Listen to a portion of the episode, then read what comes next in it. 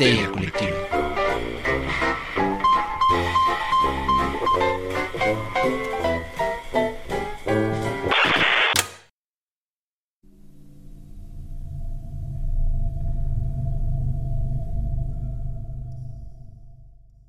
Esto es Histeria Colectiva, el programa donde Fernando Santamaría, Ricardo Medina y el Dr. Braham se sientan alrededor del círculo de invocación para abrir la caja de Pandora y volarse la tapa de los sesos para platicar sobre ficción, magia o ocultismo, casos supernaturales, literatura y todo lo que tenga que ver con la cultura del horror. Buenos días, buenas tardes, buenas noches, donde sea que se encuentren, a la hora que se encuentren escuchando esto, muchas, muchas gracias por entrar al espectro sonoro y dejarnos llevar todo el terror a sus oídos. Yo soy Fernando Santamaría y les doy la bienvenida al piso 666 de Evil Inc., mejor conocido como Corporación Malito. Nos encontramos en algún lugar del vórtex interdimensional, en el espacio entre los espacios, pero hoy estamos, sí, hoy querido escucha, hoy estamos en tu hogar. Eh, quiero presentar a la mesa reñoña, a los poderosísimos uh, directores del mal de esta corporación. En algún lugar de su pantalla se está manifestando el hombre, el mito, la leyenda el buen doctor Braham. Doctor, ¿cómo está? Hola, estoy muy bien y tengo un aviso para todos los empleados de Corporación Malito. La mancha de moho que se está formando al fondo del cuarto de archivos no, no parece la silueta de un ser humano. Por favor, no la dirijan la mirada, no la vean, no le hablen. Con un poco de suerte se irá. No existan alrededor de ella. este, y sobre todo no le avienten nachos. La última vez terminó muy mal. Eh, y limpiando un poco de los nachos de la última vez, en esa esquina, en el rincón atrás de la fotocopiadora, aparece la barba más tupida de la oficina. Ricardo Medina. Ricardo Medina, ¿cómo estás? Te voy, a, te voy a denunciar. Primero me ninguneas mi microfonito y ahora me estás ninguneando en la oficina que pertenezco en la esquina, que soy el del que va Solo por el estás café. recogiendo los totopos. Está bien, está bien mira. Yo acepto tus insultos porque si no, no como, porque si no, no me pagan. Pero eso es abuso de poder, mi amigo. Bueno, este... no, no, no, quería ponerte en evidencia, pero tú fuiste el que le dio totopos a la criatura. sí sería. Lo tiras, lo limpias. Buenas noches amigos, gracias por estar acá. Ustedes primero para grabar y también ustedes que nos están escuchando, gracias por acompañarnos en otra de nuestras reseñas tan hermosas que nos quedan siempre bien bonitas. Entonces, venga, vamos, ya, vamos a empezar. Excelente, doctor. Hoy en nuestra reseñoña, que ya tiene un ratito que no grabábamos una, que hay en la caja de Pandora. Abrimos la caja de Pandora. Se oscurecen las luces. Y comienza a moverse un jinete en su caballo en una secuencia de dos segundos que se repite una y otra vez. Vamos a hablar de Nope. Nel. Nope. Nelson. Ñores. Deben de haberla llamado Nel. Pero está bien. claro, sí? claro, porque es el slang mexa. El, el equivalente del nope es Nel. Nel. Nel. Nel pastel. Hoy vamos a hablar de la obra más reciente de Jordan. Eh, me voy a reír y llorar. Bill. Eh, nope 2022. Una excelente película de ciencia ficción dura. ¿Es terror? Sí, ya lo iremos viendo, ya hemos platicado, se desdibujan las líneas entre los dos géneros, lo hemos dicho mil veces y yo lo voy a repetir hasta el día que me muera. Y trae una crítica social dura, trae una crítica hacia los medios dura y entre más dura la... Ah, ¿qué dijeron? Eh, pero eh, lo hace a través de una película como creo que no se había visto en un buen tiempo. Hemos hablado últimamente de que hay películas que están surgiendo y que nos están reenseñando a ver cine, nos están haciendo sentarnos y poner atención a lo que está pasando, a lo que se está oyendo. Y creo que Nope entra dentro de esa categoría, sobre todo porque, al menos a mí y a mucha gente, eh, sentimos que nos quedó a deber Nope de Jordan, este, Us de, de Jordan Peele, en, que se estrenó en 2019. Ya he estado haciendo las paces con ella, ya hablaremos de nosotros en algún momento. Pero con esto a mí me ha recuperado el señor. Eh, que se consagró con, en el programa de Jordan y Key cuando era comediante y que ha dado un paso natural al horror, porque de la risa al dolor y de la risa a las lágrimas solo hay un paso. Entonces, hoy vamos a hablar de Nope. Doctor, Ricardo, ¿qué cangrejos con Nope? Sin A ver. spoilers. Comencemos con ese pequeño detalle técnico para todos nuestros escuchas. Primero le dedicaremos unos minutillos a la película sin hablar de cosas que se consideren que arruinan la trama, el spoiler.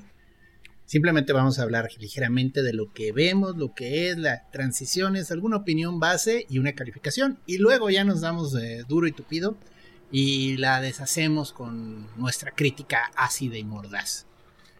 No. A mí, la verdad, este, el nombre me entiendo de dónde viene. Es una expresión muy norteamericana que hasta decimos ahorita la broma. Nel es casi como así. Y nope, no voy a hacer eso.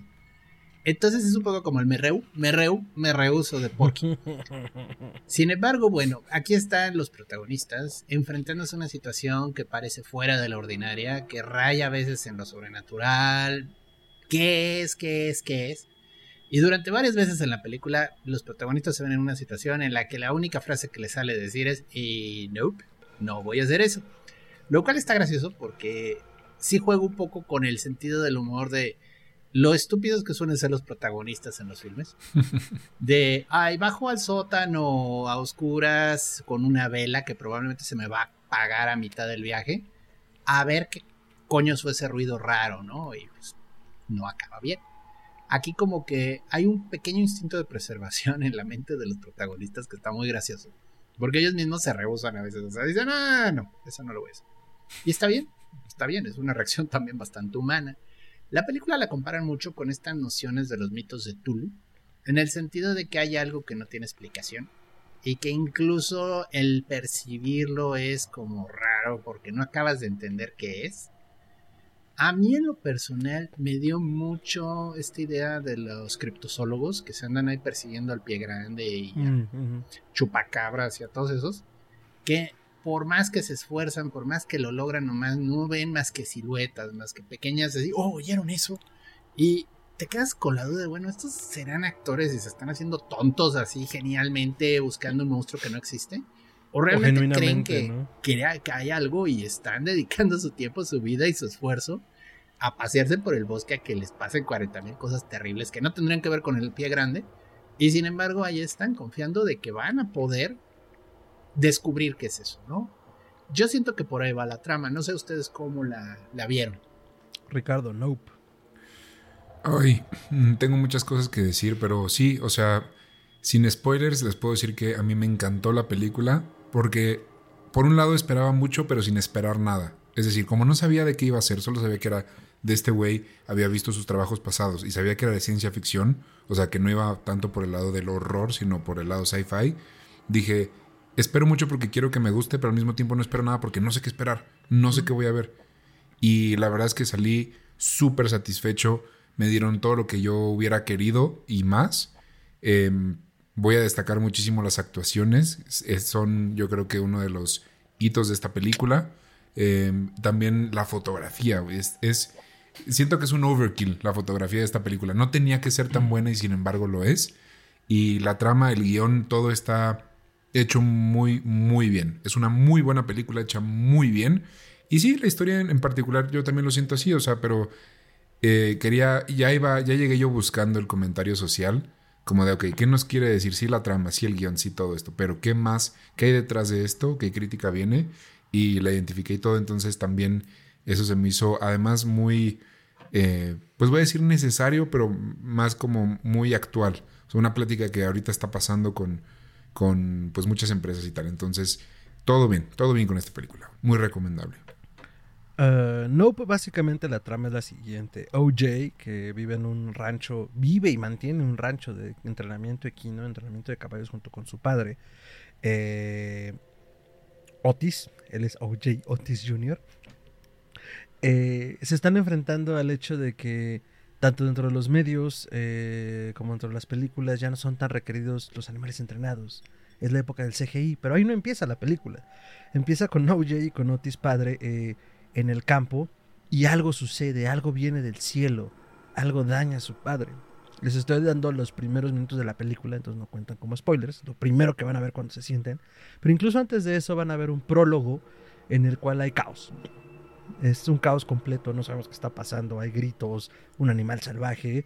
Y después nos va a hacer mucho sentido por qué sucede, porque incluso nos lo repiten después. Pero tiene una crítica dura, como decía Ricardo, ahora no solo hacia el hombre blanco, sino en general hacia los medios, normalmente controlados por el hombre blanco, Pero sin importar quién esté detrás de las cámaras, Bill nos dice, hay algo que del hombre y de las personas que estén detrás de la cámara, detrás del discurso, que van a utilizar para decirte a dónde ver, qué ver, qué no ver. Y eso lo van a seguir también usando para oprimir al otro. al grado que incluso se puede capitalizar una tragedia, como sucede después. Entonces, eh, yo creo que pone el dedo en la llaga a Jordan Peele de nuevo. Y si bien tiene sus momentos como de buen mole, eh, pues la verdad es que es una película de sci-fi. O sea, yo la pongo en la misma categoría de sci-fi duro de alguien, si quieren. Eh, arróbenme lo que quieran. Entonces, eh, básicamente así empieza. Y cuando comienzan a, hacer, a darse cuenta que su, en su entorno algo está sucediendo y que no. Y que no están entendiendo no solo qué pasa, sino por qué pasa. Que la gente está desapareciendo, los caballos están desapareciendo. Eh, entonces decide él y su hermana M se ponen a investigar, ¿no? Porque pues una vez que muere el padre, eh, pues el negocio está flaqueando, tiene que competir contra un rancho que está al lado, que es un rancho de fantasía. Estos ranchos que son parques de atracciones, y no solo eso, sino que pues se lo están comiendo. Finalmente eh, el rancho es exitoso y pues quieren las tierras de Oye. La verdad es que yo creo que orbita alrededor como de una onda de thriller y misterio muy bien armado, con sus toques de comedia que pues al final mete Pil de una manera muy natural. Y pues tiene una historia muy fuerte, porque además es corta, y me refiero corta a que directo y al punto, algo raro está pasando, hay que resolverlo. Y una vez que lo resolvamos, pues bueno, ya lo hicimos. Y sobre Dura eso... dos se- horas, Fer. es una trama muy No sencilla. es corta. O sea, Ok, pragmáticamente no es corta, pero sí reformulo. tarda... No quise Bueno, si decir corta, es una, es una trama sencilla, en dos horas, muy bien establecida y sólida. Sí, Perdone usted, semántica. es una trama corta y sencilla. Dos horas diez fue lo que vi en mi. Bueno, una trama sencilla que dura dos horas, pero está muy bien puesta. Ah, eso con Up de Jordan Peele. Igual no estamos diciendo mucho porque entrar ya en materia es ya entrar en sustancia. Y este es un estreno que está en cines. Se estrenó el 25 de agosto en México. Entonces eh, es un buen momento para que si quieren pueden ponerle pausa al programa. Porque nos vamos a seguir con qué, doctor. Con los spo- po- po- spoilers, spoilers, spoilers. ya están advertidos. A partir de esta línea va a haber spoilers. Entonces agárrese fuerte y despídase. O quédese con nosotros para comentarla. Si ya la vieron o si no les importa aventarse la reseña. Para después ir a ver las cines. Porque además, esto sí es importante antes de que te vayas, amigo, que no quiero oír spoilers. Es importante verla en cines. Tiene un gran sonido. Tiene una gran fotografía, que era lo que comentaba Ricardo. Y está filmada en IMAX. Yo no suelo ser luego muy partidario de estas cosas. Pero siento que sí hay películas que sí están filmadas en IMAX, no solo las hicieron grandotas, ¿no? Entonces en IMAX creo que la van a poder disfrutar un montón porque además eh, el antagonista se va a comer la pantalla. Dicho esto, vámonos recio. Spoilers, doctor. Nope, 2022, Jordan Pele. Bueno, ok, miren, para comenzar, yo sé que a ustedes les hiper encantó la película. A mí se me hizo buena a secas. O sea, buena o quizás un poquito arriba de lo mediocre, ¿no? Está Oh, divertida. A ver, a ver, a ver. Es un episodio de la dimensión desconocida chafa. O sea, es como el de Pánico a 30.000 pies de altura, del tipo Ajá. que voltea al ala y ve que hay un gremlin que se está comiendo el avión y que la gente no le quiere creer porque cuando voltea no ve nada, ¿no? Entonces, ¿qué está pasando aquí? Pues hay un hinche cosa rara que al inicio no sabe si es un platillo volador, un UFO, porque parece un platillo, tiene la forma así como oblonga y pues se está llevando gente, así, tal cual, así, para arriba, ¿no? Beam me up, Scotty. Y luego tiene a bien escupir todo lo or- inorgánico, ¿no? Entonces el papá de, de OJ, precisamente Otis, muere porque bueno, todavía no sabían qué estaba pasando, qué cangrejos estaba ocurriendo. Le cae una moneda a alta velocidad, porque pues esta cosa vuela arriba, vuela entre las nubes, está muy escondido, y pues, le atraviesa el ojo y le, se le clava en el cerebro. Bye. Y a partir de ahí el negocio se les viene abajo. OJ no es precisamente carismático, entonces tiene el problema que aunque quiera hacer el trabajo que hacía el papá de ser el que manejaba a los animales en las películas, no lo logra, no tiene ese tacto, ¿no? Su hermana ya hace mucho se de- abandonó el negocio de los caballos, solo va a ayudar al hermano por, pues, por compasión, yo creo. Ella se está dedicando precisamente, quiere ser guionista, quiere hacer películas, o sea, quiere seguir en los medios. Quiere andar en no. moto, quiere bailar, quiere ser fotógrafa. Pero bueno, está con un plan en la vida, es hacerlo todo y probarlo todo. Entonces, este es graciosa la relación de los dos. Y cuando descubren que pues esta condenada cosa se está comiendo a los caballos del rancho, deciden que hay que grabarlo. Vamos a volvernos famosos grabando al criptomonstruo, ¿no? O sea, a la entidad, al ovni, lo que sea. Y de aquí, pues a Ofra, así literal, así. Vamos a salir en, en la tele y nos vamos a volver famosos y vamos a hacer mucho dinero. Success, ¿no? Sí, claro, pero pues, la maldita madre come gente. Entonces, este, no está tan sencillo. A mí me pareció gracioso porque sí tiene un sentido del humor muy morboso. Todos los intentos por grabarlo como fallan. O sea, porque es hasta de chiste de que no logran tomarle una buena foto, no logran tomarle una buen video. Porque esta entidad, como está flotando entre las nubes, parece que genera un campo electromagnético que descompone todo lo eléctrico. Entonces todos nuestros dispositivos hoy en día son electrónicos, así que pues buena suerte teniendo eso cerca. Al punto está de que ya para el final de la película se consiguen a un documentalista experto en grabar animales salvajes, que se saca la cámara así de 1930, 40, así de ruedita y de... Esa escena está genial, o sea, la verdad, eso es, ese momento, a partir de ahí yo la película la disfruté mucho. Está muy bien contado esos momentos de que ponen a los seres estos, a los, esos como que anuncian en las tiendas que ponen con un ventilador abajo y que se mueven solitos.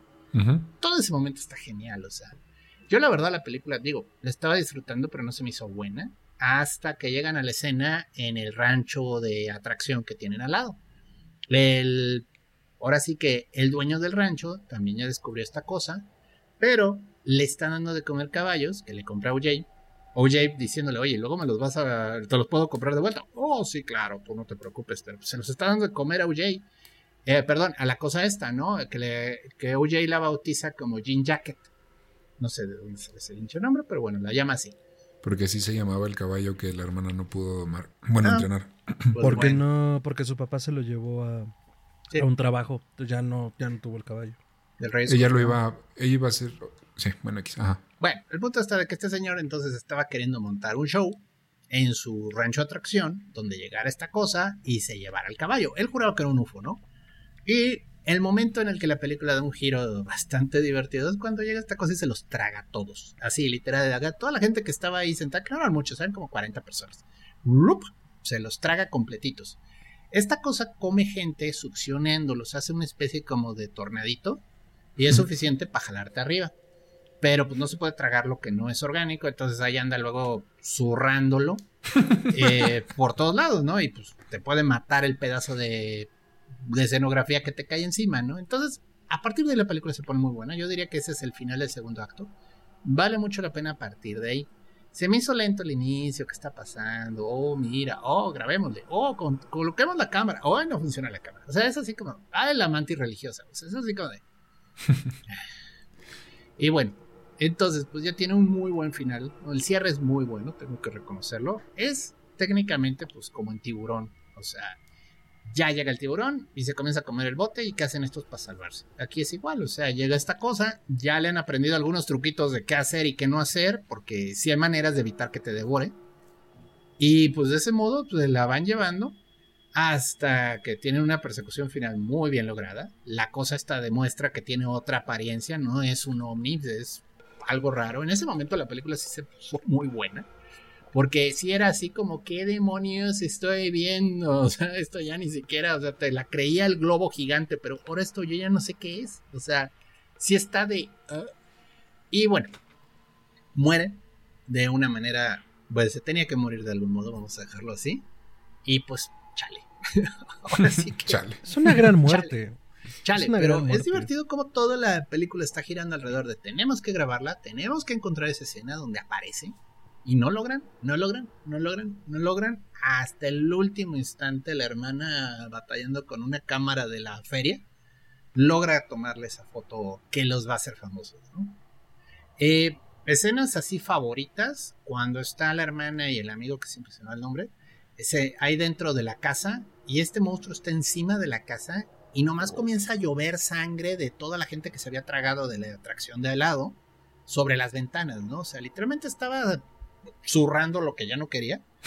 y, toda la casa se pinta de rojo, o sea, está bien gore ese momento. Si entiendes qué está pasando, porque en realidad está muy velado el momento, o sea, no salen cuerpos, ni brazos, ni piernas, solo líquido rojo, ¿no? Pero Se los tragó hace rato, así que tú sabes lo que está tirando, ¿no? Sí, de repente. Ah, pues sí, ¿verdad? Ah, ya, ya me acordé. Ah. Pues sí, no es agua de Jamaica, eso te lo aseguro. O sí, icy de frambuesa, o sea, no. Es que por algún momento yo me acordaba o pensaba haber escuchado como algún cuerpo caer, pero no, era otra cosa. O sea, no, fue un montón de utilería. De hecho, le, le cayó al pobre OJ el caballo ese de. sí, casi lo mató. De fibra de vidrio que se le, hicieron tragar para ver si podían engañarlo. Y no, bueno, sí se lo tragó, pero luego no le gustó. Esta, vaya, la, la película alterna entre el qué demonios está pasando momentos de un humor negro muy divertido. Y les digo, un cierre de la película increíble. O sea, a mí me, me divirtió mucho el final. O sea, porque sí estaban jugando un poco con las expectativas. Y pues bueno, pasan cosas. no, pues bueno, esa fue la reseña. No papesta. Nos vemos la siguiente emisión. No papesta. Qué chistoso, porque justo todo lo que estás sintiendo con Nope, yo lo sentí con Oz. Entonces, eh, parece ser que justo. Digo, y siempre va a ser así. Este director nos arroz de todos los moles. Me parece muy chistoso como lo, polarizado que puede llegar a hacerlo todo. Yo, bueno, creo que es importante y lo vi hace rato sin querer, creo que no debía hacerlo. Nope abre con esta escena del padre y, su muerte, pero después nos muestra una introducción que después se vuelve muy evidente que es, o sea, esta imagen en azul con la que abre la película presentando los créditos, pues es la criatura, nos está comiendo en ese momento. Y lo que aparece al centro es este mm, breve video del primer experimento cinematográfico que hizo el, em, el fotógrafo Edward Muybridge eh, para poder determinar una apuesta entre hombres de negocios, si los caballos o no eh, levantaban los pies en algún momento cuando galopaban. Nadie había podido hacer una observación como lo suficientemente acertada. Se establece esta apuesta y Muybridge hace esta serie de fotografías que al final reproduce de forma automática y tenemos la primera película de la historia, básicamente. Y es un hombre negro, es un jinete negro, en un caballo, se sabe el del fotógrafo, se sabe de los apostadores, se sabe hasta el nombre del caballo, pero no el jinete. La pregunta que hace Pil, y creo que lo plantea desde allí, es como, ¿habrá sido porque es negro? Que no se sabe el nombre. ¿Mande? Maybe, maybe. Maybe, maybe not. Lo más probable es que sí. Entonces parte de allí para hablar y justo abre con un prólogo de un, un chimpancé vuelto loco en un set, porque es todo lo que sabemos. Y, con eso abre Pil. Porque en realidad, como yo lo veo, no desde el principio, es una crítica justo a los medios, hacia donde nos dicen ver, nos dicen qué ver, cómo debemos de vernos. Y de esa manera, eh, pues nos permiten, lo que decía hace rato se refería como nos permiten oprimir al otro, porque es como todo lo que sale en las pantallas y en los medios es lo válido todo lo que está fuera de eso no lo es, no existe. Entonces, eh, digo, en ese momento puede que no sea tan claro, pero conforme va avanzando la película se trata de eso. Tú decías hace ratito, cuando OJ comienza a tratar de levantar el negocio del padre, que lo vemos en un plató, está con un caballo, van a filmar un comercial, parece como de harinas, no sé. Y, y primero lo ningunean porque es el hijo del padre.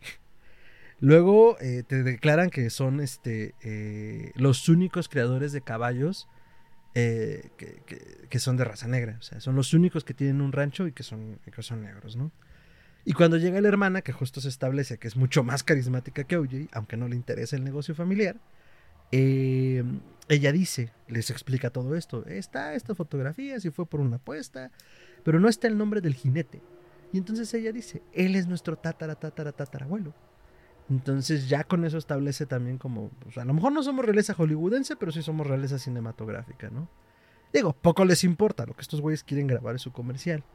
Pero creo que conforme va avanzando, va hablando sobre esto, ¿no? También hacia el final, que la verdad el final está espectacular. Eh, este documentalista, me, dio mucha risa que dijeras, es un documentalista de animales, porque justo lo que, lo que te van como estableciendo es que el güey pues es un fotógrafo, o sea, es un fotógrafo y hace su arte y hace películas, pero en el Inter pues tiene que comer, ¿no? Entonces hace comerciales, entonces hace documentales de animales. Entonces, por eso está como en este trip todo denso de estoy aquí viendo a la araña, serpiente tragarse a la rana. Y cuando le proponen fotografiar a la criatura, como nos decías, logran convencerlo por eso, porque le están hablando de una toma imposible, ¿no? Entonces, su obsesión de artista, que por ahí en Twitter era lo que estaba buscando ahorita. Eh, hablaban de alguien en el, que, en el que estaba muy seguramente basado el personaje, un fotógrafo o director famoso, pero no me acuerdo quién. Pero decían, en la búsqueda de su toma perfecta, pues hace lo que hace. Tiene una frase genial el fotógrafo, el no merecemos el No misterio. merecemos, o sea, es así no merecemos lo imposible. ser, ok, gracias señor. Está muy densa. Es que al final sí se pone muy, muy densa, ¿no? Pero a lo largo de la película, pues va estableciendo esto de la sociedad del espectáculo. Ya lo decía, creo que Guy Debord, el filósofo francés, ¿no? Él, un tratado y luego incluso se hizo un documental en donde se hablaba de la sociedad del espectáculo, que es todo esto que he estado explicando. Eh, el, el rancho del que hablaba hace rato, con el que compite el rancho, bueno, no compiten porque en realidad no se dedican a lo mismo, pero pues con el negocio yendo a pique desde la muerte del padre, este rancho de fantasía le está comprando los caballos porque no tienen lana. Son caballos muy buenos, son caballos entrenados, pero pues, no los pueden mantener. El dueño, Steve, es un muchachito que había sido una estrella infantil, nos lo van contando también a lo largo de la película, y que está traumatizado por un evento, el evento del chimpancé que nos cuentan al inicio. Pero este güey, pues también vive a través del espectáculo, capitalizó su tragedia, capitalizó su nombre. Y algo que se les, reco- les recomiendo mucho, y se lo decía el doctor antes de que viera la película, prestar atención a ciertos detalles en las playeras, en los anuncios, en los afiches, porque te van dando ciertas pistas de este discurso que plantea Peel crítico, ¿no? Por ejemplo, cuando van entrando a la oficina, que quiere OJ negociar con él como el precio del caballo, y ahí va la hermana atrás, eh, se ven varios pósters que son referencias como a películas ochenteras. Como El Chico Explorador, y tiene toda la tipografía de Indiana Jones, ¿no? Eh, a lo que quiero llegar es a esto. eh, cuando está hablando OJ con él, eh, son negocios, es dinero. eh, él está totalmente distraído con cada una de las preguntas que hace la hermana. Y no por la hermana, sino por él. Porque trata de exhibirse todo el tiempo. Trata de exhibirse a través de su tragedia. Y entran a un cuartito secreto donde le explica, ella le pregunta qué pasó. Y entonces este cabrón entra como en una catarsis, no sé si lo habrán leído ustedes igual, pero entra como en esta catarsis de no querer lidiar con eso. Y solo le dice, oye, ¿ya viste el sketch de Saturday Night Live? Ahí sale mejor, ¿eh? Ahí se explica mucho mejor eso que pasó con el chimpancé. Sí, De nunca hecho- cuenta qué pasó. No, Solo que pasó una tragedia, pero no Pero te explica qué pasó. pero aparte te fijas cómo explica el, el sketch de Saturday Night Live. Dice, no, sí, es que estaba... eh, se me va ahorita el nombre, da el nombre de un actor que termina, que se apellida Catán, ¿no? Es que está Catán y, y Catán lo hace muy bien, lo hace muy gracioso. It's killing on the stage. O sea, eh, lo está matando, o sea, mata la actuación en el escenario. Pero todo lo que está diciendo, o sea, de una forma muy psicoanalítica y reprimida, eh, pónganlo en los comentarios si lo dije mal, pero creo que va por ahí, eh, pues está sacándolo, ¿no? O sea, lo tiene tan reprimido que tiene que utilizar una metáfora del sketch de Saturday Night Live para decir, el chimpancé se volvió loco y los mató a todos. Porque pues, llegó a tal grado el monetizarlo, o sea, o me traumo, me vuelvo loco, voy a terapia, o hago dinero con esto. Ah, vamos a hacer dinero. Creo que esos detalles que van brincando como a lo largo de la, de la película fueron las cosas que a mí me gustaron. O sea, como sin dar muchas explicaciones y yéndonos como directo al punto. Por eso me refería con que era una trama sencilla. Hay una cosa que está allá arriba, se está tragando a la gente, no sabemos qué pasa. Y mientras tanto está sucediendo esta crítica al, al asunto de tenemos que mirar eso que está allá arriba, ¿no? Y que al final también de hecho es el truco para no ser comido. Y ahorita llegaremos a eso, pero eh, eh, eh, pues está como toda esta órbita de personajes eh, lidiando con, pues, con el ser vistos también, ¿no? Ricardo. Sí, eh, yo la verdad es que discrepo un poco con lo que decía el doctor de, de que el principio es malo o bueno, es por encima de mediocre. Yo creo que son dos horas que no funcionan una sin la otra. Porque si te fijas, la primera hora no te dicen mucho más que sí, pues hay algo en el cielo, lo quieren fotografiar, pues punto, ¿no? Y están estos dos ranchos y esta situación, esta situación con el chango. Y te o sea, yo me fijé, dije, puta madre, llevo una hora y pues realmente no, ha- no, o sea, solamente me están planteando a los personajes, sus historias, el que está sucediendo. Y luego la segunda hora ya se vuelve todo este plan que es, cae más en la aventura de, ok, pues lo vamos a lograr, güey, ya tenemos a nuestro equipo, a nuestro crew, ya sabemos dónde nos vamos a acomodar, está genial cómo lo, lo plantean. El Upsi que les sucede, que es este motociclista de TMC que les invade ahí en el rancho y que acaba pues casi que salvando la película. Este, o sea, al final eh, esa, esa, bueno, más bien, ese final, esa última hora, también es súper divertida. Entonces, pero si no tuviera ese principio tan, pues lo voy a decir lento, pero no lento, pues, sino más bien como esa, esa primera hora de presentarte lo que está sucediendo, no sería tan especial. Y viceversa, si no tuviera ese final, se hubiera quedado muy corta. Entonces creo que se complementan muy bien esas dos cosas. Y algo que me gusta de Jordan Peele es que muchas cosas de las que ponen sus películas, güey, sus discursos o son muy claros, o sea, son, son muy, esto es lo que te quiero poner, o son muy subjetivos. Sobre, en las últimas dos pienso que hay detallitos que son subjetivos, mientras que el mensaje final es muy claro. Y aquí pasa al revés. Siento que el mensaje principal detrás de la película es muy subjetivo y hay algunos detallitos que ya son más obvios. Yo lo vi más como un así están explotando a la gente en la industria del entretenimiento en general, en este caso Hollywood, o sea, esta familia está sufriendo por lana. Al final, por eso quieren fotografiar a esta madre. al principio OJ no cree en, los ovnis, dice que nadie cree en esas madres, güey, nadie cree en esto. Y la morra le dice, pues sí, güey, pero no tenemos lana. Y nos está yendo a la chingada porque yo no quiero trabajar en esto y tú eres pésimo, güey. Entonces no vamos a salir adelante. Entonces dice, bueno, pues vamos a fotografiarlo. Están tan hundidos y tan acorralados que dicen, bueno, pues de aquí nos vamos a tener que colgar porque es lo que tenemos, ¿no? Em, el Alien, al principio, la primera hora de la película lo pintan como la típica nave espacial platillo volador. Lo cual a mí al principio dije, híjole, si lo deja así, va a estar medio X, va a estar medio pinchón, va a usar el cliché. Y, perdón que te interrumpa, pero justo cuando vi los trailers, sí leí lo de, lo de, lo de OVNI en algún lado y fue como, o sea, me imaginé y dije, puta, si esto es un sci-fi de horror de alienígenas, voy a salir o muy feliz o muy enojado. Exacto. Pero sí, podría salir bien también. Pero al final como que nomás sale y nomás vuela y dices, híjole. Hay una escena cuando están en la oscuridad OJ que salen unos monitos que acaban siendo los, los hijos del vecino pero están disfrazados. Me cagué, de, o sea, real, dije, no, me tapé los oídos, güey. Yo también, yo también. ¿Los oídos o los ojos? Digo, los, los dos, güey. este, no, los, me tapé los oídos porque lo puedo ver, pero, pero no me gusta que me espanten. Pero luego empieza como que salir, lo hizo muy bien Pil en esa. Ah, esa es otra, que nomás voy a hacer un pequeño paréntesis. Me gusta que sea ciencia ficción con comedia y unos splash a lo Pollock de horror. Este tema que dijo el doctor de la casa lloviendo sangre, sangre. cuando se traga a los vecinos, güey y sientes el claustro de me está succionando pero no me puedo ni mover y algo les está doliendo pero no sabemos qué es. Eso a mí me, me, dio pavor, güey. Dije, no, qué horror estar ahí dentro. Y escuchas los... ¡Uy, no está horrible! No, y que esa cosa vuela cerca de ti y oyes los gritos de la gente que todavía está dentro. Eso, está, eso está bastante Así está así como... Sí, esos splash de horror están finísimos. Pero... Ah, bueno, y al final, este, con el mensaje. Entonces acaba, acaba diciéndonos, este, no, no es, un, no es una nave, es una bestia y es un ojo. Bueno, parece un ojo porque como que se acerca y luego descubren una de sus técnicas es, si no lo ves, no te come. Más que ser un ojo, digo, obviamente de alguna forma te detecta, pero es eso, es como, mírame, eh, sé mi testigo y al mismo tiempo es un depredador, o sea, al momento de es que una fuerza de la naturaleza. Que detecta una cara es como, ahí hay una presa que pasa algo muy chistoso con estos que ponen afuera de los autos. que no se les ocurrió quitarle los ojos. Entonces veía los ojos de la madre esa y decía, no, pues sí, trago. Eh, y justo los caballos también tienen, o sea, por eso como que sabe, a lo mejor es su forma de, de saber cuándo es materia orgánica y cuándo no.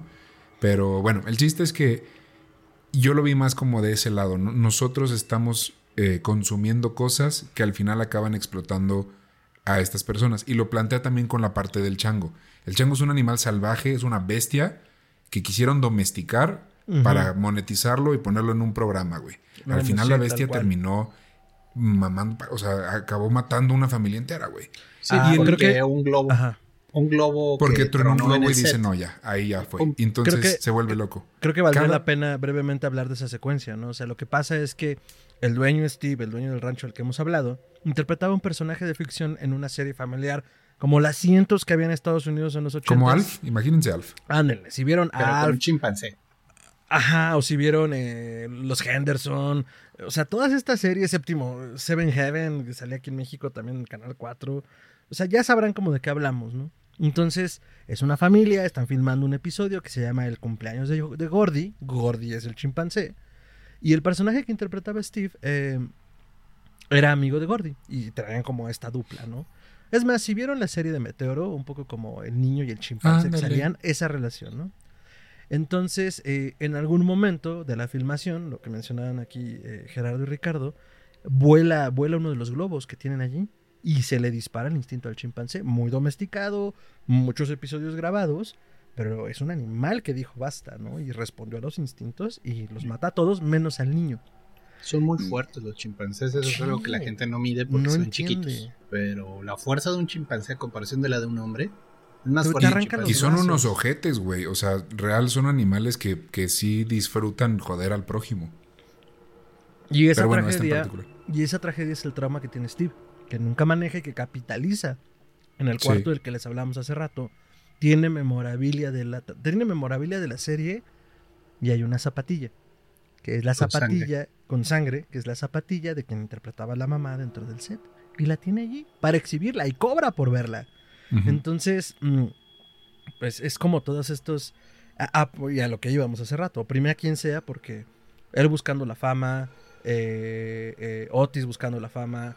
eh, ahorita vamos a lo de la motocicleta del güey de TMC buscando la fama. O sea, todos queriendo venderle algo a los medios, o sea, queriendo venderle algo a la gran pantalla negra, pues están en medio de, un de- de una tragedia y de un desmadre, ¿no? Entonces, eh, y hemos hablado poco del personaje que tengo aquí de este lado, que está interpretado por Brandon Perea, eh, que es quien les vende unas cámaras cuando comienzan a hacer esta misión de querer capturar a la Funciona criatura. como un buen comic relief. Es un gran, eso iba, es un gran comic relief, digo.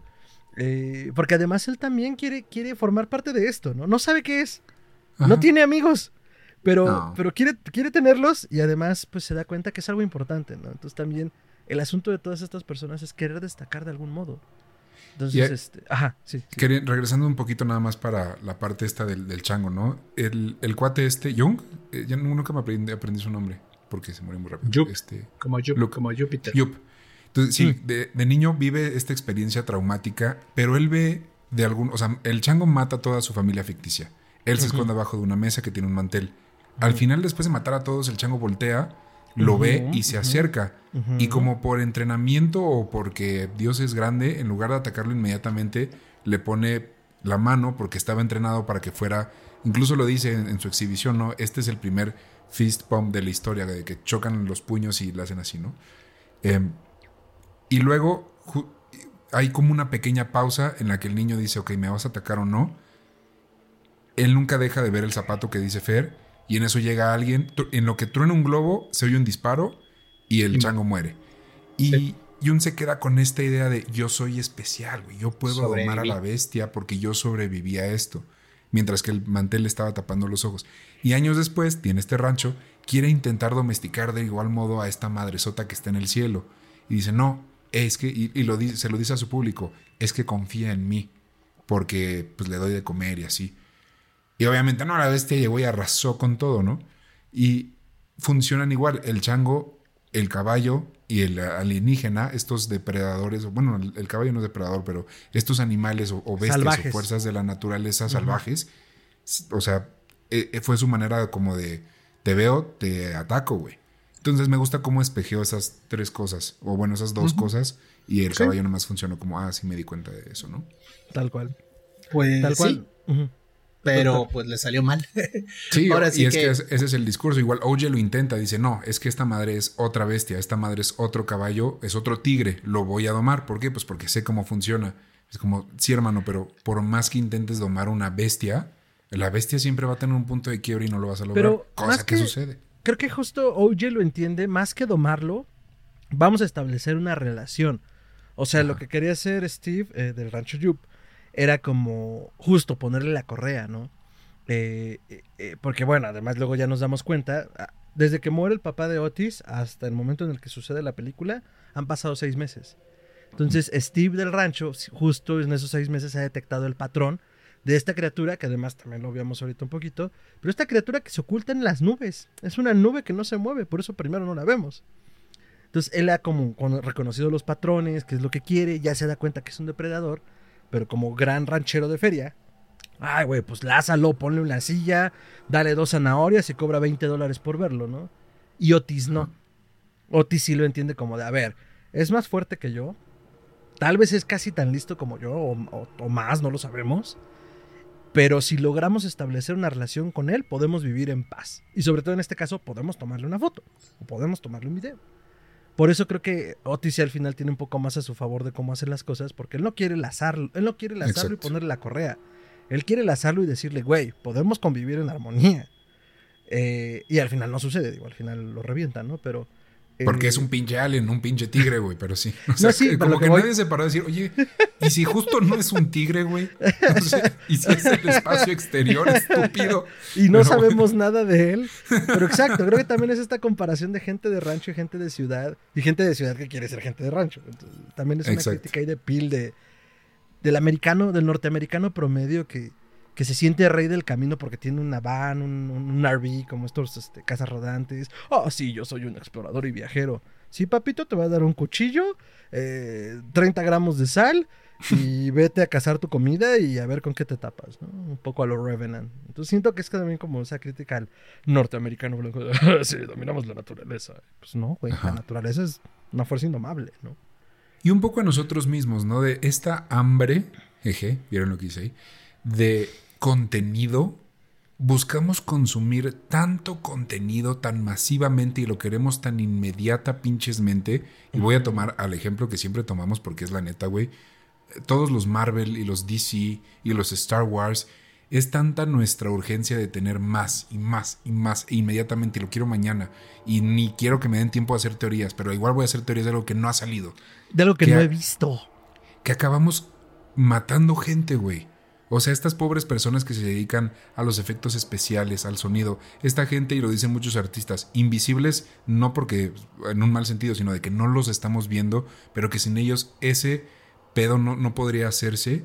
Se están muriendo y o están acorralados, igual que OJ y, y que su hermana, que también se me olvidó su nombre. jeje, Em. nombre. Em. Eh, porque no les pagan, güey. Porque, y están explotadísimos porque no dejan de trabajar un solo segundo del día para que salga en tiempo. Porque nuestra hambre de ver cosas, igual que el pinche alien en la primera hora de la película, antes de que se transforme en esta nebulosa rara, no para. No para. Y seguimos y seguimos consumiendo y pidiendo. Entonces creo que también por... Bueno, yo lo vi también por ese lado, ¿no? A este monstruo alien raro, extraño. Ojo. Sí, sí, sí, totalmente de acuerdo con eso. Y ahorita que ya estás entrando como en esta parte de nuestra demanda y exceso de consumo, creo que podemos hablar un poco de justo cómo opera la bestia, cómo opera el, el alienígena para comer. ¿Cómo opera el alienígena, doctor? Pues eh, se te deja venir y normalmente Hashtag Vas se a- viene. vas a voltear para arriba. O sea, perdón, pero es que en el momento en el que sientes que tienes algo arriba, tu reacción instintiva como animal es, ¿eh? Y en ese instante te, ¿no? te tragaba, ¿no? O sea, si esta succión te llevaba para dentro de su cuerpo y de alguna manera te digería. No queda muy claro, hay una escena dentro del animal que Solo es como solo tiene globoso, gente- ¿no? sí es como un globo, o sea, que de hecho así es como lo vencen al final, ¿no? O sea, el, el más puro estilo tiburón 1 cuando le hacen tragar el tanque de oxígeno y le pega un balazo el protagonista. Ay, qué maravilla, cuando la vida era más simple. Eh, Cuando aquí el le- monstruo era un tiburón. aquí le hacen tragar a esta cosa una figura humanoide que estaba en el rancho de diversiones. Un así, inflable. Un vaquerito. Y pues esta no reconoce, solo ve ojos y ve que parece ser humano y ¡pum! se lo traga y le explota. Explota dentro de él y pues, pues parece que sí era medio frágil en ese sentido. O sea, podía aguantar muchas cosas, pero no, pues, no sé cuántos pascales de presión reventándole desde adentro. Ajá, es que eso te iba a decir, podía aguantar muchas cosas. Ni idea. O sea, solo estaba allí. O no sea, había ni forma de Zurró el caballito de metal porque no lo aguantó y se enojó. Y ves que OJ dice, no, le dimos de comer eso y ya se encabronó, güey. Porque le- lo engañamos. Le cayó Sí. mal. Sí. Ahora, aquí, aquí el punto es, este, lo único que me sorprendió así enormemente de la película es dónde estaban las escopetas. O sea, eran gringos en un rancho, o sea, todos te estaban... a- Yo creo que esa también es otra de las críticas que, que podría ser en un subtexto Jordan Peele. Ajá.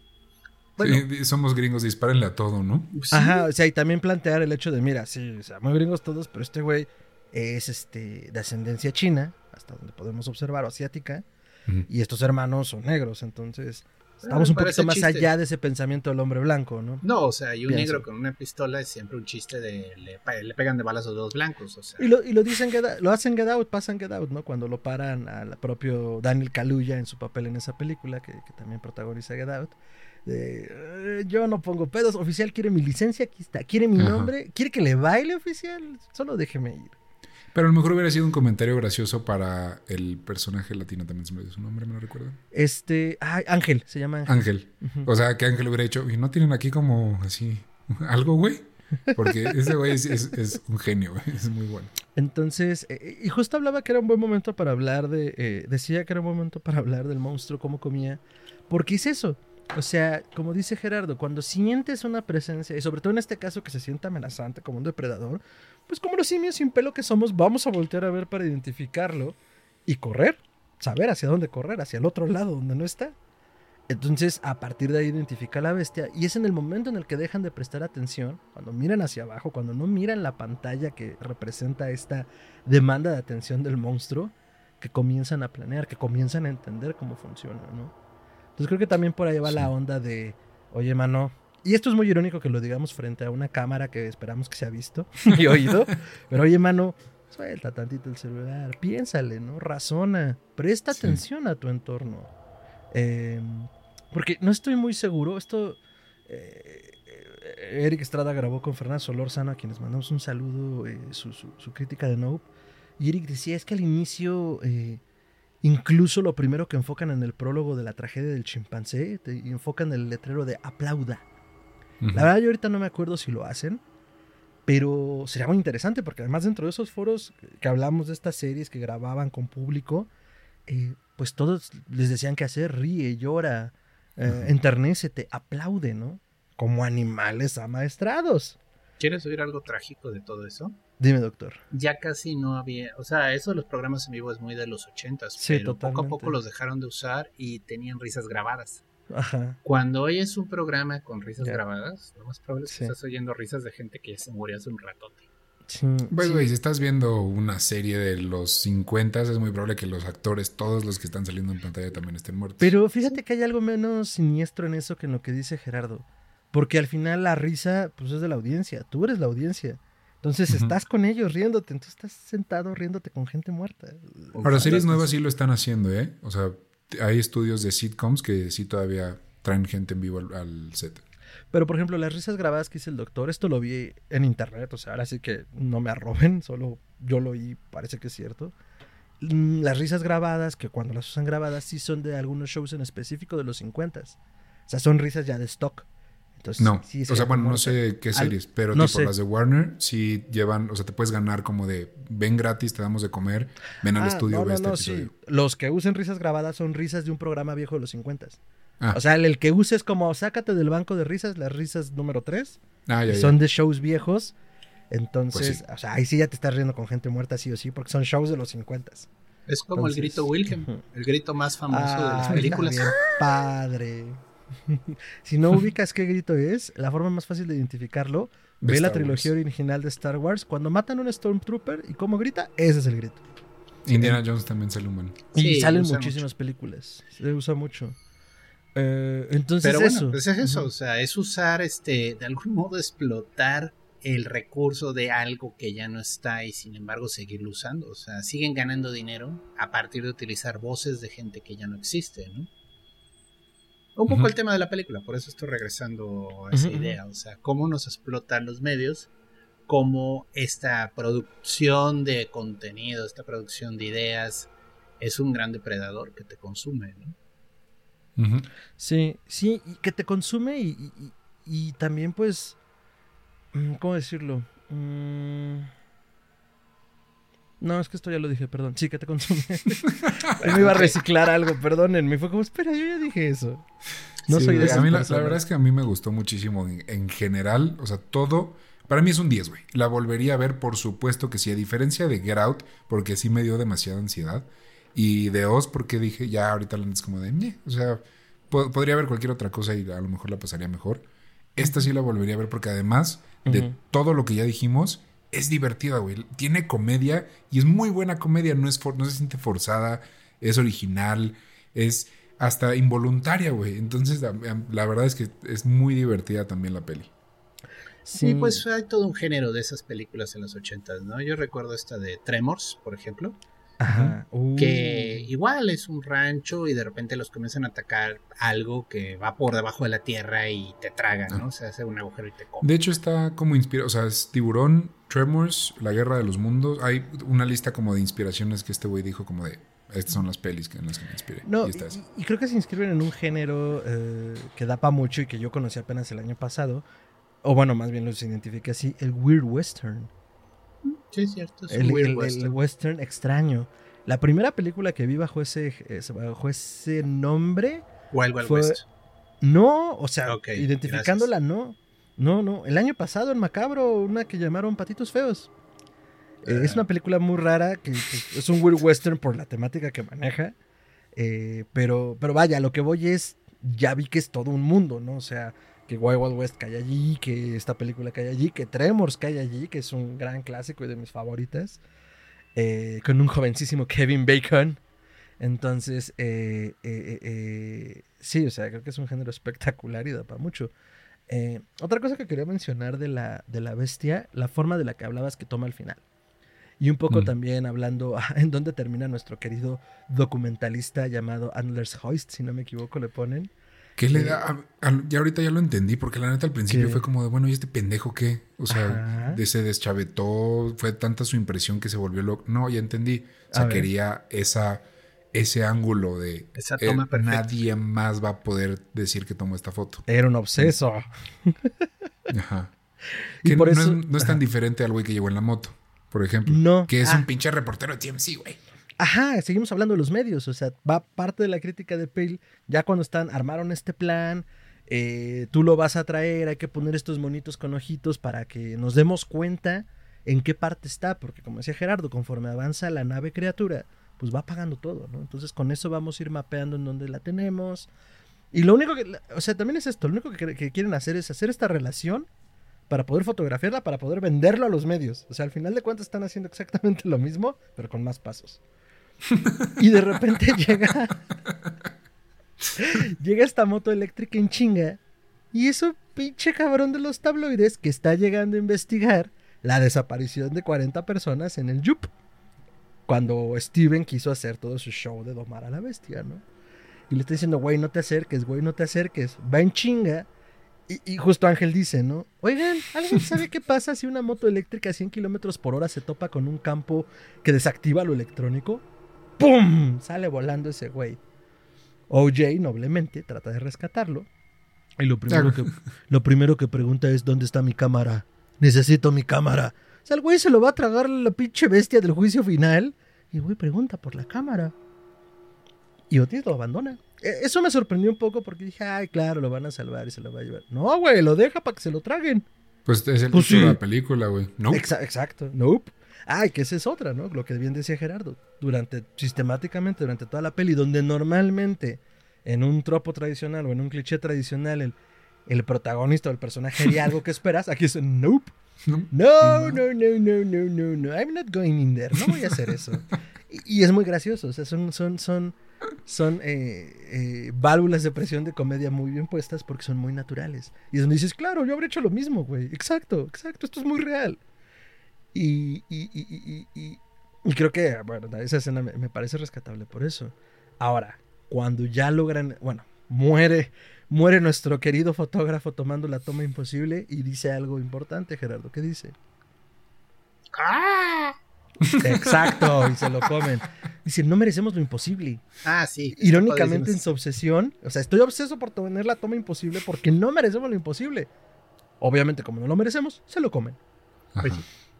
Y luego se abre esta madre, ¿no? Es como Sí. un gran ángel del apocalipsis. Pero es cuando, según yo, o sea, es cuando se intenta tragar a Ángel, pero Ángel se había enroscado como en alambre de púas, como para rasparlo y que lo Ah, soltara. No, pero es que él no sé, no, él no sé, ah, no, le estás dando Él- mucho crédito a Ángel. es- Él solo se enredó, güey. Se, se, enredó, se o enredó. sea, bueno, sí hay un momento en el que él se está amarrando porque dices que lo Sí. único que me va a salvar ah, es se da cuenta. Ajá, Porque pero- entonces la, la madre está como que lo va jalando y al mismo tiempo va jalando todos los cables de púas y lo- como que lo empieza, yo digo que lo empieza a raspar porque lo suelta. Sí, Sí, de no hecho lo suelta y sangra. Sí, se, se ve como sangra. Y se es- encabrona tanto que ya se dice, ya, güey, voy a tomar my true form y agarra y es como una nebulosa así bien rara, güey. Que eso me mamó. Yo dije, si se quedan con el ojo, todavía medio yo pensé que Jordan Peele iba a a ir un pasito más. Y en eso lo da, güey. Justo cuando yo estaba pensando eso, pum, empieza así. Está y, y vemos que realmente como que la criatura solo es este cuadro metálico. La boca nada más. Ajá, es la pura boca y lo demás son como escenografía del Cirque du Soleil, o sea. Güey, sí. El Circo del Sol goes full weird western. No, bueno, parece más como una medusa, esos animales marinos que son un montón de como pétalos, pero flotando en el aire. Y el efecto está muy, muy bien logrado, muy creepy. O sea, sí en este momento es cuando digo, fuck, ¿por qué no tengo una bazooka en este momento? sí. Y ahí nos damos cuenta, justo con este pico, como hasta como un calamar, ¿no? Que es como el pico nada más. Es este con lo que abre la peli. Y, lo que oímos al principio de la peli, no sé si ustedes se dieron cuenta, yo solo me di cuenta hasta que la volví a ver, son gritos. La peli empieza con los gritos de la gente que se está tragando esta madre. Oh, y, sí, ahora que la revisiten, si no lo notaron, chequenlo, y sí, es lo que se oye al principio. Yo no sé cómo, ah. no sé si fue la oscuridad del cine, no sé si solo me predispuse pensé que era como el campito, ¿no? Como, ah, pues güey, pusieron como un campito porque abajo se ve como solo un pisito, ¿no? No, es toda la boca eh, eh, eh, y nos está embuyendo, así entramos a la peli, ¿no? Y a mí se me hizo como hasta de estas formas de medio de Los Ángeles de Ezequiel. Así de no tengas miedo. ¿Cómo no voy a tener miedo si ya viste la madresota que eres con muchos ojos? Un aquí como con muchos pétalos. horrible nadie lo dice en ese momento, pero sí para decir, eh, no, y salir corriendo. O sea, era así como, no, ya no quiero la foto. Y curiosamente, y era lo que decía hace rato, la única foto que logran conseguir como con cierta nitidez en su forma verdadera es con la cámara de selfies del, del pozo. del pozo del rancho falso. ¿Qué foto, qué, qué calidad te puede dar esa cámara? Que es un poco a toda esta crítica de los criptozoólogos que no logran tomar una buena foto a pie grande por más que se esfuercen, ¿no? Exacto. O al monstruo del lago Ness, que siempre es nomás la silueta y medio borrosito. Exacto, exacto, exacto, exacto. O sea, de principio a fin, a mí me encantó. Estoy con Ricardo en cuanto a que se complementan la primera con la segunda. Yo no la sentí lenta. tiene un montón de cabos sueltos, pero son los cabos sueltos que tienen que quedar. Ni más ni menos. Eh, no sobreexplica. Eh, no se queda corto. Um, no explica qué chingados es. Eso lo aprecio porque puta, esa, necesidad de. Es que es una criatura que se escapó de un experimento biológico que estábamos desarrollando en el laboratorio de al lado. o sea, no. Hubiera cagado toda la. Es más, si hubiera, híjole, si la película habría con la criatura llegando a la Tierra. Todo el resto de la película oye, madre, güey. oye, la cosa, la cosa es un clásico de clásico. bueno, yo estaba pensando en Depredador. Sí, todas esas, güey. O sea, ya, ya, please, ya. No nos explican, no, importa, güey. Viene el espacio. y nos va a comer a todos. Está bien, güey, que nos coma. Es más, está tardando. Me gusta hasta eso que tenga un final. O sea, yo pensé que esto iba a acabar hiper mal para todos, como todas las películas de este güey. Y no, acabó bien. Bueno. Ah. o sea. Acabó con los reporteros llegando al rancho de atracciones porque vieron algo en el cielo, pero nadie lo logró filmar bien. Y la hermana cayendo al suelo después de haber logrado tomar la única fotografía decente, o sea, y preparando su cara de medios, así como de, oh, sí, por fin. Como que sí iba a lograr su sueño, ¿no? Pero rara, o sea, ah, y Otis sobrevive, porque hay un momento en el que piensas que ya se ah, el bicho. Sí, porque además Otis, Otis, perdón, tiene un encuentro con la bestia poco después de que se traga a todos. Y como que medio le mide justo en este domador, depredador, y está a partir de donde hacen el plano. Entonces él ya tenía una experiencia más cercana. Ajá. Sí, es como los que saben nadar con tiburones, que ves documentales de ello, ¿no? O sea, el tiburón es un animal peligrosísimo, pero estas personas saben cómo moverse alrededor de ellos y pues no, no activar su instinto depredador. Ah, como al güey al que lo mató una mantarraya, güey. nunca me acuerdo su nombre, pero era Ahí esa, fue una esa, fue una esa fue una tragedia. O sea, en realidad fue muy mala suerte. Es triste. Bueno, pero el punto es, este, sí, es buena la película. Yo no le pongo 10, yo le pongo un 8. Se me hizo decente. Es una buena película del monstruo. Está manejado, les digo, como un episodio de Dimensión Desconocida. ¿De qué chingados está pasando? Ah, ok. Eh, de nuevo, no critico la trama, está bien narrada, no critico la dirección, no critico la película. Simplemente el concepto se me hace que no necesitabas dos horas para narrar esta historia. O sea, pudiste haberlo hecho en hora y media. Y nadie había Hay 30 extrañado. minutos. Sí, Nadie había extrañado eso. No, perdón, pero es que también, o sea, pinches películas de dos horas. O sea, yo siento que a veces abusan de eso. Bueno, y ni se diga las del Señor de los Tornillos de tres horas y media, ¿no? Sí, güey, no seas mamón, güey. Esas películas son perfectas. Si te vas a quejar de algo, quéjate de Marvel y su Endgame, que también dura tres horas, güey. El Yo- yo- señor de los tornillos. Yo vi así, leí una explicación especial así de, a ver, si quieres ir al baño en medio de la última de Avengers, ¿en qué momentos puedes ir al baño? Porque se ponen a decir cosas que no importan. Oh, Ah. sí, te puedes esperar este momento en el que Thanos comienza a hablar sobre la importancia de todas las gemas, pero dice que la más importante está... Puedes irte, son 5 o 6 minutos en los que no va a pasar nada. No, es Cosa que no pasa en El Señor de los Anillos, ahí todo se importa. Sí, todo importa. seguro, sobre todo cuando Todo. eh, comemos con el árbol, sí. ¿Comemos con el árbol? Sí, ¿no comen con el end?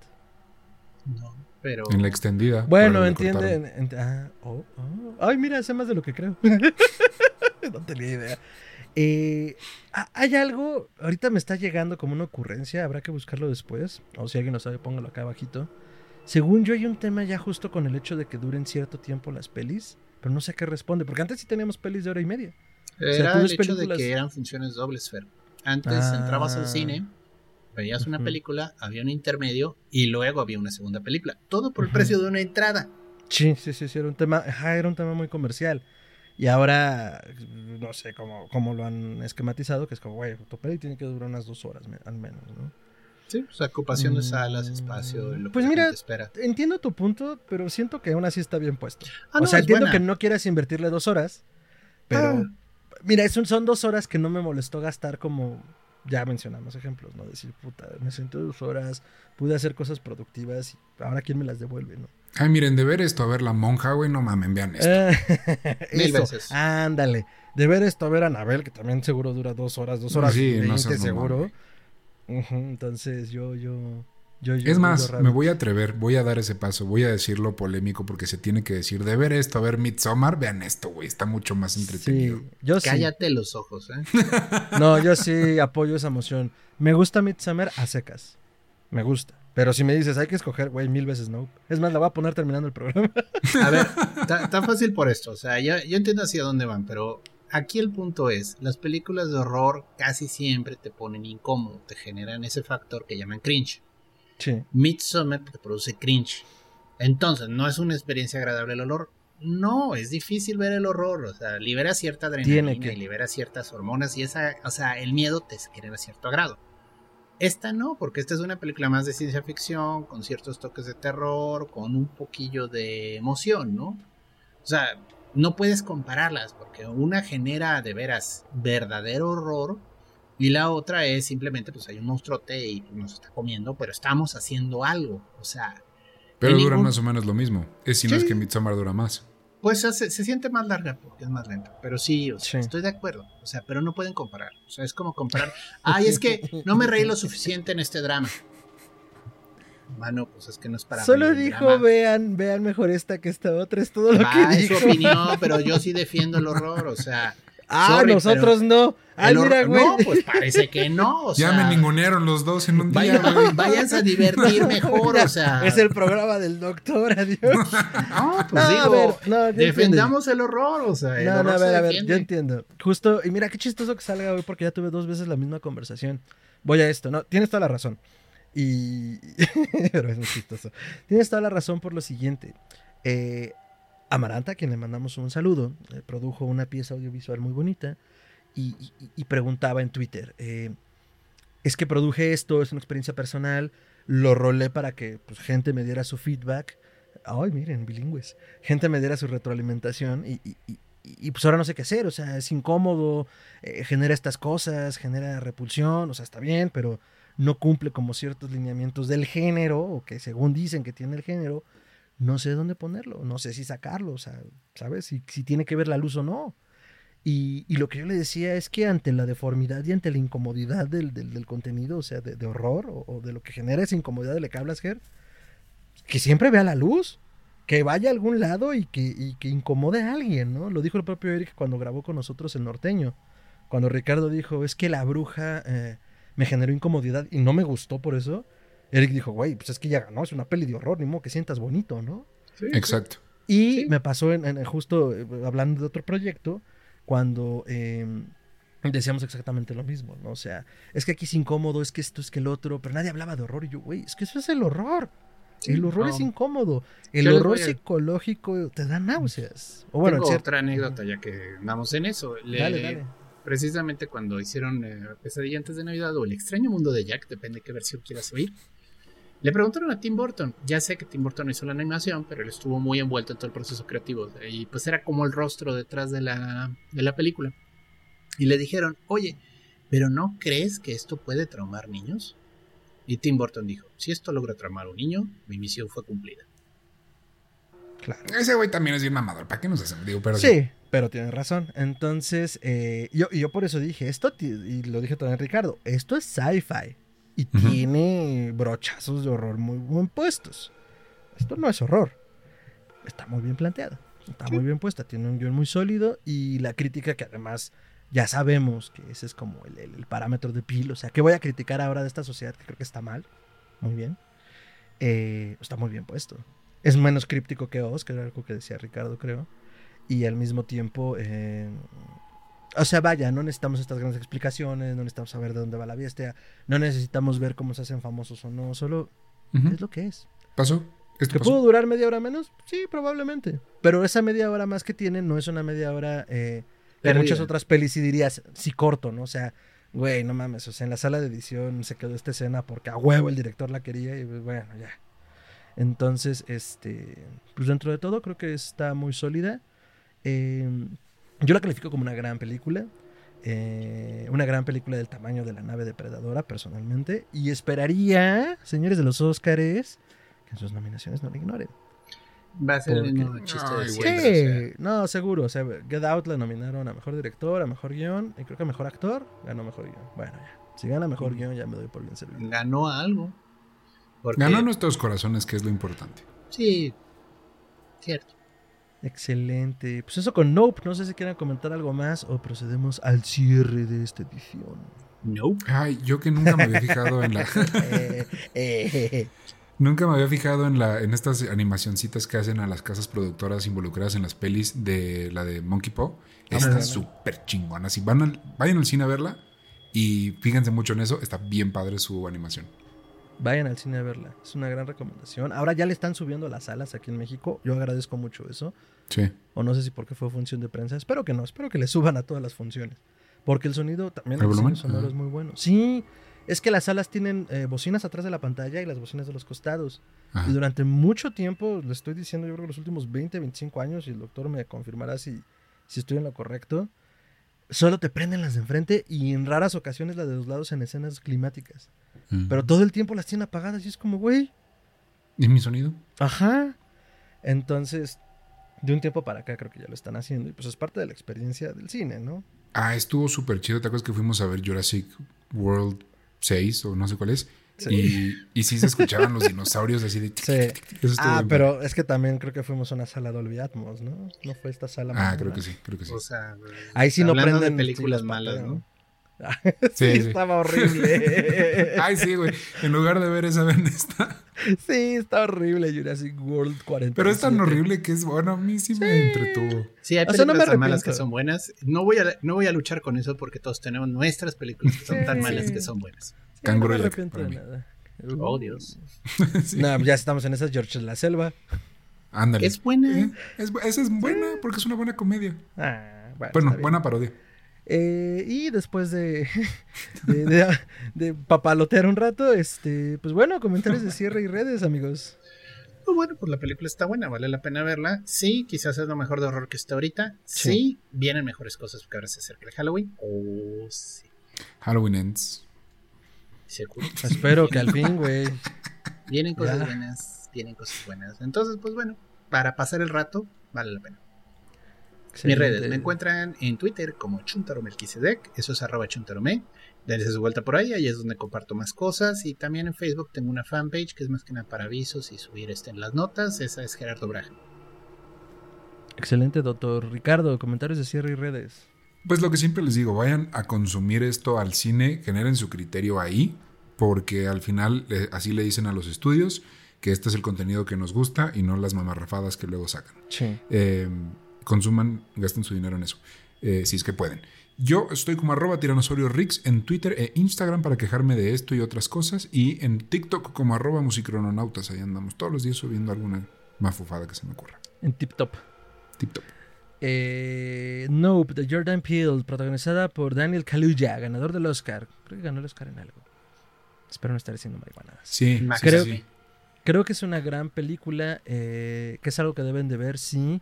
Y que al mismo tiempo, me, me- me- o sea, conforme fuimos hablando, me di cuenta como de esta crítica que hace Pil, que pues se vuelve meta.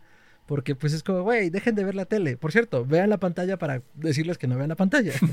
Entonces, eh, siento que es totalmente a propósito, siendo como, es viniendo de la comedia. Entonces, él está riéndose en sus millones que haya ganado. Y como bien dice Ricardo, es una forma de decirle a, a- a la industria que queremos ver, pero al mismo tiempo también creo que hay otros espacios de resistencia donde podemos ver las cosas que no nos quiere dar la industria. O sea, es una lucha difícil, sobre todo cuando les estamos diciendo que es con un control, pero en pocas palabras, eh, pues traten de consumirlo porque al final los creadores pues tienen visibilidad a través de esto y puede ser una gran película de alto presupuesto y de alto pedorraje o un podcast que, que entra hoy a sus casas hablándoles de no. Entonces, eh, piensen en eso. Creo que Ricardo también hizo un comentario importante que no quiero dejar pasar. Toda la gente que está detrás de una de las grandes producciones, sobre todo estas producciones marvelitas, de ese, salió un meme muy chistoso, porque es cierto, de eh, la gente viendo los anuncios de Disney y de Marvel, ¿no? Y ya saben, soltaron el montón de pelis y series. Y abajo era la... Pues creo que hasta era el meme de Jordan Peele donde está sudando. Los, de, los, de, los efectos especiales. Sí, sí, sí. Porque además, no sé si lo sepan, queridos escuchas, pero son pocos estudios, en realidad, para el volumen de las cosas que se hacen, que le trabajan a Disney, que le trabajan a las casas productoras. Son pequeños estudios. Entonces, eh, maquilar todo eso es muy complicado. Muchas veces la gente se queja de, los efectos especiales que están muy feos, y a veces sí es una cosa de presupuesto, pero también muchas veces es una cosa de que no les dan el tiempo. Tiene que salir ya. Entonces, cuando consuman algo de madrazo y exijan los siguientes 10 episodios para mañana, piensen un poquito en toda esta gente y, y pues nada, o sea, creo que es importante ponerlo sobre la mesa aprovechando que estamos hablando de esta crítica que hace Jordan Peele. Y dejen de mamar con Spider-Man 3. Vean mejor esta. ¿La de, la de Sam Raimi? No, Spider-Man 3. Ah, bueno, no. La de. La reciente, güey. La de Tom Ah, perdón, me confundí. Es que con Sam Raimi queremos a Spider-Man 4. es la que Sí. nos hace falta. A mí me pueden encontrar como arroba mantrasayas, con I la tiene doble A al final, en Twitter y en Instagram. Ah, y pueden seguir Histeria Colectiva Podcast como podcast.histeria en, en Instagram, podcast histeria en Twitter. Y pueden mandar tus comentarios y añadiduras a contacto arroba histeriacolectivapodcast.com. Ah, nos pueden encontrar donde sea que escuchen podcast como Histeria Colectiva. Y también pueden encontrarnos en YouTube si estás en Spotify. Si estás en, YouTube, corre Spotify. Y ya saben, califíquenos. Eso también nos ayuda mucho a estar en los rankings en los cuales nos clasifican. Eh, denle me en Coram, en campana. Eh, suscríbanse, suscriban a su abuelita, suscriban a sus tías, eh, suscriban a su mamá. eh, y bueno, ya lo saben. Aquí pueden encontrar todo el terror a sus oídos. Eh, doctor, audiencia, eh, Nope. eh, Ice, porque además sale Ice y está patrocinando la película. Nosotros no. Esta es una colaboración no pagada, pero es muy sabroso para el calor. Eh, muchas gracias. Nos vemos. Hasta entonces. Nel. Nel Pastel. Ni madre es. Nelson. Nelson le dijo a Wilson, préstame tu llave Stilson. No. Ñop. ¿Ya?